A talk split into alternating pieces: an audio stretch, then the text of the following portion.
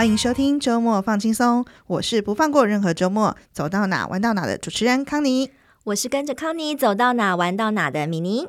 准备要放寒假了，不知道爸爸妈妈们在即将到来的这个诶要长不长、说短不短的假期里，嗯、有没有帮忙孩子安排什么样的活动呢？哎，你现在看我是要 cue 我是吗？我我当然没有办法做这么长远的规划，但是哎。炫耀一下，我可是要在寒假前会先带小孩去日本玩一趟。又来，对。然后因为寒假真的有点短啦，对我来说，我们是小学嘛，两个小孩，嗯、我们学校有短期的那种才艺班，我们大家就会看小孩想要什么活动，我们会帮他安排去上课这样子。那其实也有蛮多听友在许愿池里面有留言说，希望我们分享一些冬令营。嗯，我跟米妮在讨论，就说要分享什么样的营队的过程当中，其实我们聊了说，哎，要让孩子参加什么样的营队。或是要让孩子学习什么样的能力这件事情，然后接着我们就聊到说，哎，孩子未来的想法，就觉得好像可以先跟大家聊聊最近的一些感触。真的，因为我们身为父母嘛，孩子小的时候，大家都希望他们快乐、吃好、睡饱，没了。哎，但是随着小孩长大，真的烦恼的事真的不太一样。哎，我觉得上小学大概最常见的就是学习。然后那个担心又不太一样，没有说希望成绩要多好啦，但是有时候也是会觉得，哎，不要大家全班都会了，就只有你不会，我觉得压力就太大了。然后什么交朋友等等啊，那接下来也可能会觉得，例如说我刚刚讲说想要当孩子选，就是上什么样一些才艺班或者课程，其实也会希望这样子的选择是孩子有兴趣，或者是哎可以帮助某一些能力的训练这样子。对啊，所以就是那个每一个选择，感觉都还要想蛮多的。大家都知道我们公司里面有很多资深的妈妈嘛，所以我这一路真的是看很多小朋友。是从学龄前一路走到现在高中，嗯、有大学的学生，你讲是不是透露我年资跟年纪？那前一阵就有个同事的女儿啊，用特殊选材的方式进入了大学的艺术科系。然后同事第一时间知道女儿跟他分享这个消息的时候，他眼泪都要流下来了。为什么感动？感动的点是什么？是因为那名额太少吗？还是什么？嗯，好，那可以跟大家分享一下这位同事的故事。嗯、我觉得这一路走来，身为妈妈的她应该是蛮感触良多的。嗯、那这个孩子呢，从小在学业的表现上一直都不是太好。因为他在阅读上有一些困难，所以学习的成绩当然也就不会太好嘛，这个可以想见的。嗯、那同时在孩子成长的过程中，他会不断的收到来自每个阶段的老师的善意的提醒，充满爱的提醒，就说：“妈妈这样不行哦，妈妈他这样子你要注意他哦，妈妈你要小心哦，他这样以后会跟不上哦。”就是。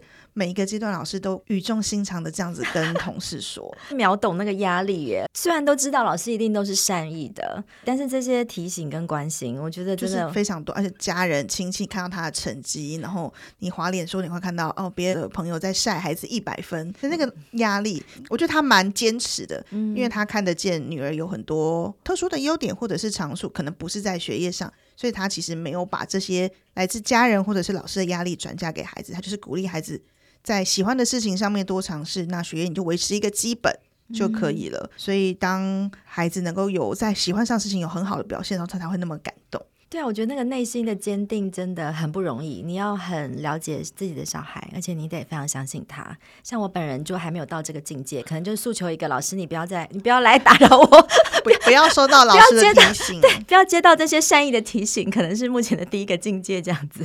对啊，然后像这位同事，他就说他女儿大概到国二前对未来可能都是比较没有太多想法，比较茫然的那个状态。嗯、一直到国三那一年，他女儿跟他说：“妈妈，我高中想要念美术科系。”这一说真是吓到同事，因为大家如果知道高中你要。读美术啊相关的科系，你大概从小国小国中，你都应该要是这个。起步很晚呢。对对对，所以他花了国三一整年的时间在补数科的考试。哦，你要学国画，你要学水彩，你要学什么什么。然后好不容易他高中连滚带爬，国中这一年的补习让他考上了美术的高中，可能不是太优秀的，但是就是进入了这个领域之后，那在高中三年的过程里面，他就要面对着他的同才，从小到大美术科班子出身的人。我觉得那个一定也会有一些辛苦，可是他就说，在这个过程，他看到女儿对这件事情是非常的有兴趣、有热情的。哎，他那个苦，他好像就比较甘之如飴。觉得那真的也很不容易，因为那个应该是对孩子来讲啦，你要跟你的同班同学比，等于竞争对手都是很强大的时候，我不晓得他过程中有没有曾经问过小孩：“你确定吗？你确定吗？你要继续走下去吗？”嗯、之类的。我觉得爸爸妈妈有的时候会是孩子很好的心情后援。你其实到高中了，你很难在学业上面再给他什么很高度的 support。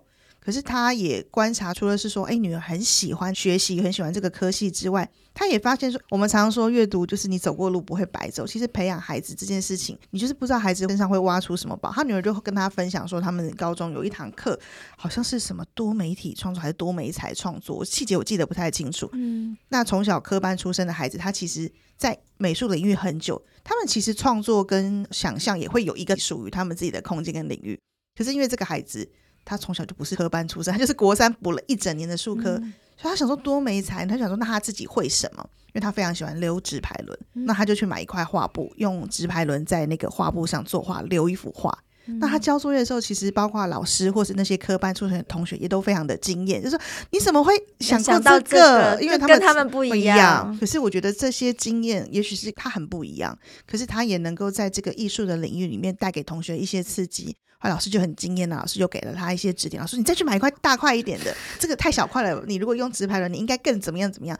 老师也很惊艳，给他鼓励。那我觉得这些自信可能就不同于那些科班出身、从小有很专业底子的同学，他会因为是他自己而产生一些跟别人不一样的火花。那自信如果来了，就不会那么害怕说大家都好厉害，他会对自己有不同的认识。哇，这真的很很感人呢，很值得感动哦！我终于知道我们同事为什么要讲这个讲到哭。嗯，没错，就是看他哭，我就觉得啊、嗯哦，因为一路看着他女儿这样长大，我们也是有所感啊。哎，这让我想到我最近看过的一本绘本，嗯，它里面讲的也是一个孩子，叫做大义的首映会，也是一个蛮特殊的孩子。我们现在讲的特殊都不是他本身有什么障碍，只是说一般大家想象中的孩子在一起相处的时候，你会觉得他特别的不太一样。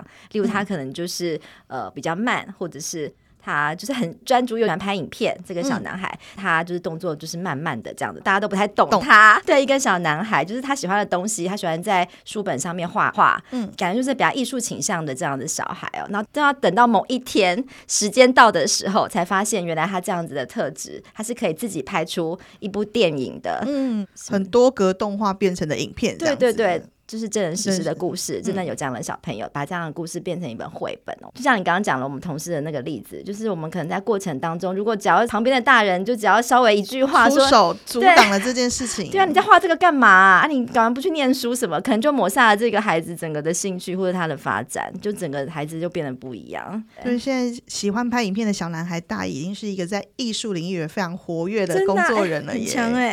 你看，我们又是看着一个小孩长大的 这个过程，我们真的是阿姨妈妈现在是有。对啊，所以如果你们家也有跟大义一样哦，就是什么事情都慢慢的，吃饭慢慢的，写作业慢慢的，收东西慢慢的，代表他是细腻的小孩，对不对？我们不能说一定，可是我们很常因为要快一点啊，因为要迟到了，因为要什么？我觉得我自己很急，我每天就在念我女儿快一点，快一点。然后事情如果提醒到第二次、第三次。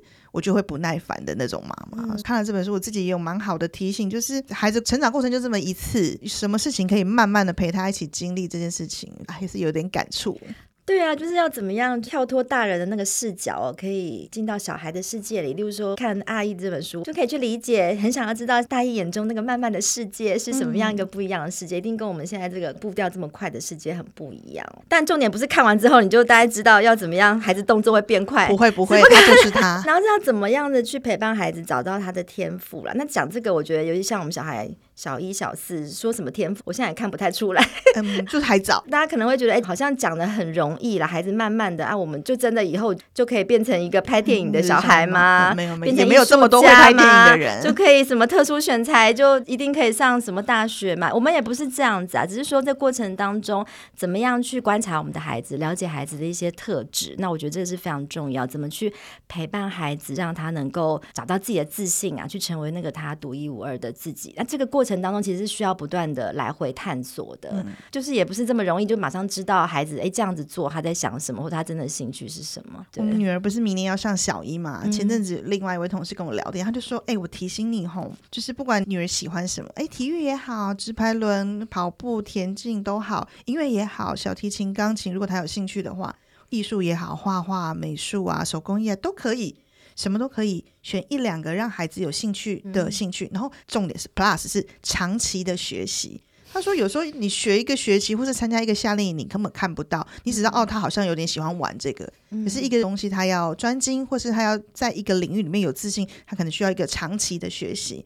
然后这个学习不是为了什么发表会啊，为了穿着漂亮的裙子，不是不是，嗯、就是真的让他在某一个领域里面学到一个程度的时候，他会对自己有一个自信，他会对自己自己有一个成就感。将来他呃，如果遇到困难的时候，他会知道说，哦，其实我在某方面我是很有自信的。那可能这个困难只是这个刚好不是我的专长，嗯、而且学习任何事情都会有撞墙期嘛。嗯、那爸爸妈妈的那个陪伴，跟他的那个支持，跟那个鼓励，陪伴孩子度过撞墙期，这个只要自信培养起来，讲。夸张就是一辈子陪伴他的这个能力。我们不可能陪伴他一辈子，可是如果这些事情可以陪着他去经历他以后的人生的时候，我觉得那个自我疗愈、自我自信可以帮助他克服很多事情。真的，我现在就在这个过程中，而且我觉得真的很多的不容易。例如说，我这边举个例子，刚刚讲到长时间的学习跟观察嘛，像我们家小孩子就有学钢琴，嗯、那也不是我们想要他学的哦。小孩子通常都会有很多很多的兴趣，在一开始的时候，对对对，他什么都有兴趣，对，唱唱跳跳、弹弹琴，当然是不是很梦幻的？然后很有穿漂亮公主裙。对对，这是孩子都是孩子的兴趣出发，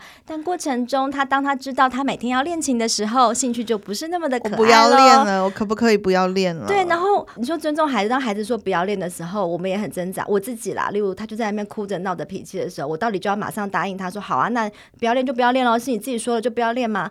后来我跟我先生的讨论，这个时候我觉得就蛮需要跟另一半教养观念做一些讨论跟对焦，以及我们怎么去坚定我们自己的这样的信念。例如，我们就会觉得再给他一点时间，嗯、就这个也是过程学习的历程之一。那我们再 push 看看，例如说，那我们用换个方式陪伴他练习，就是我们现在就是陪他一关一关软硬兼施的要往前走。就当你可以让他 push 的时候，你就发现哎，某些方式哎，他还愿意试试看哦，嗯、然后成功了哎，他就有一些自信，有点小果实的时候，他有那个红萝卜可以往前。跑对，所以我们现在就是还在 软硬兼施的过程当中，恩威并重，奖惩啊，这一切就是我们也在这个过程当中啦，去观察这个孩子他到底的特质以及他适不适合。就像你说的，我们不是为了要培养成为一个钢琴家，嗯，但是我们会希望他知道，碰到困难不是马上就选择放弃一条路了，有没有可能再试试看？哎，有一个小小的成功，哎，他可以再往前。那或者是到了什么时间点，我们彼此都认知好了，你自己也已经为自己付出努力到了一个程度，我们就是要结束，我们再换别的，你有兴趣的再试试看，嗯、对啊，那这个部分我们就会再跟孩子做一些讨论，就是要从小成功鼓励到滚到大成功，就是一个大成功，就是很多小成功累积而来的嘛，就是要鼓励孩子知道这件事情。我自己啊，都是到大学的时候才意识到我喜欢的是什么。我本来念的是五专，五专插大，我考上保险系，然后。我觉得啊，考上我应该就能顺利毕业吧。毕竟我五专念的是会计，这么难的东西我都能毕业了。但没有诶、到大学的时候我念保险系，我还印象非常深刻。我那天是坐在讲桌前面，就是老师正前方那个位置。我上课，我觉得眼皮越来越重，越来越重。我就觉得我还记得那堂课叫做海上火灾保险。我真的是觉得这关我什么事啊？然后我上课上课我就睡着了，嗯、而且是老师把我叫醒了。然后我那时候就深刻觉得说不行不行，这个戏我毕不了业。那时候有一些通识课，我旁边坐的是广告系的同学，我就问他说：“哎，那你广告系在学什么？”他说：“嗯，他就大概讲一下说，说那我拿走。”他倒也没有说有趣，他就反正他就拿他作业给我看。我想说。嗯这个我喜欢，因为那个呃，怎么样比起保险，那个都是 都是有趣两百万倍的东西。然后我就开始跟他说，那我可不可以去旁听？他说你就来啊，反正就坐他旁边。后来我开始修广告系的课，保险系的课我就全部退掉，我就都不修了，我就开始修广告系的课。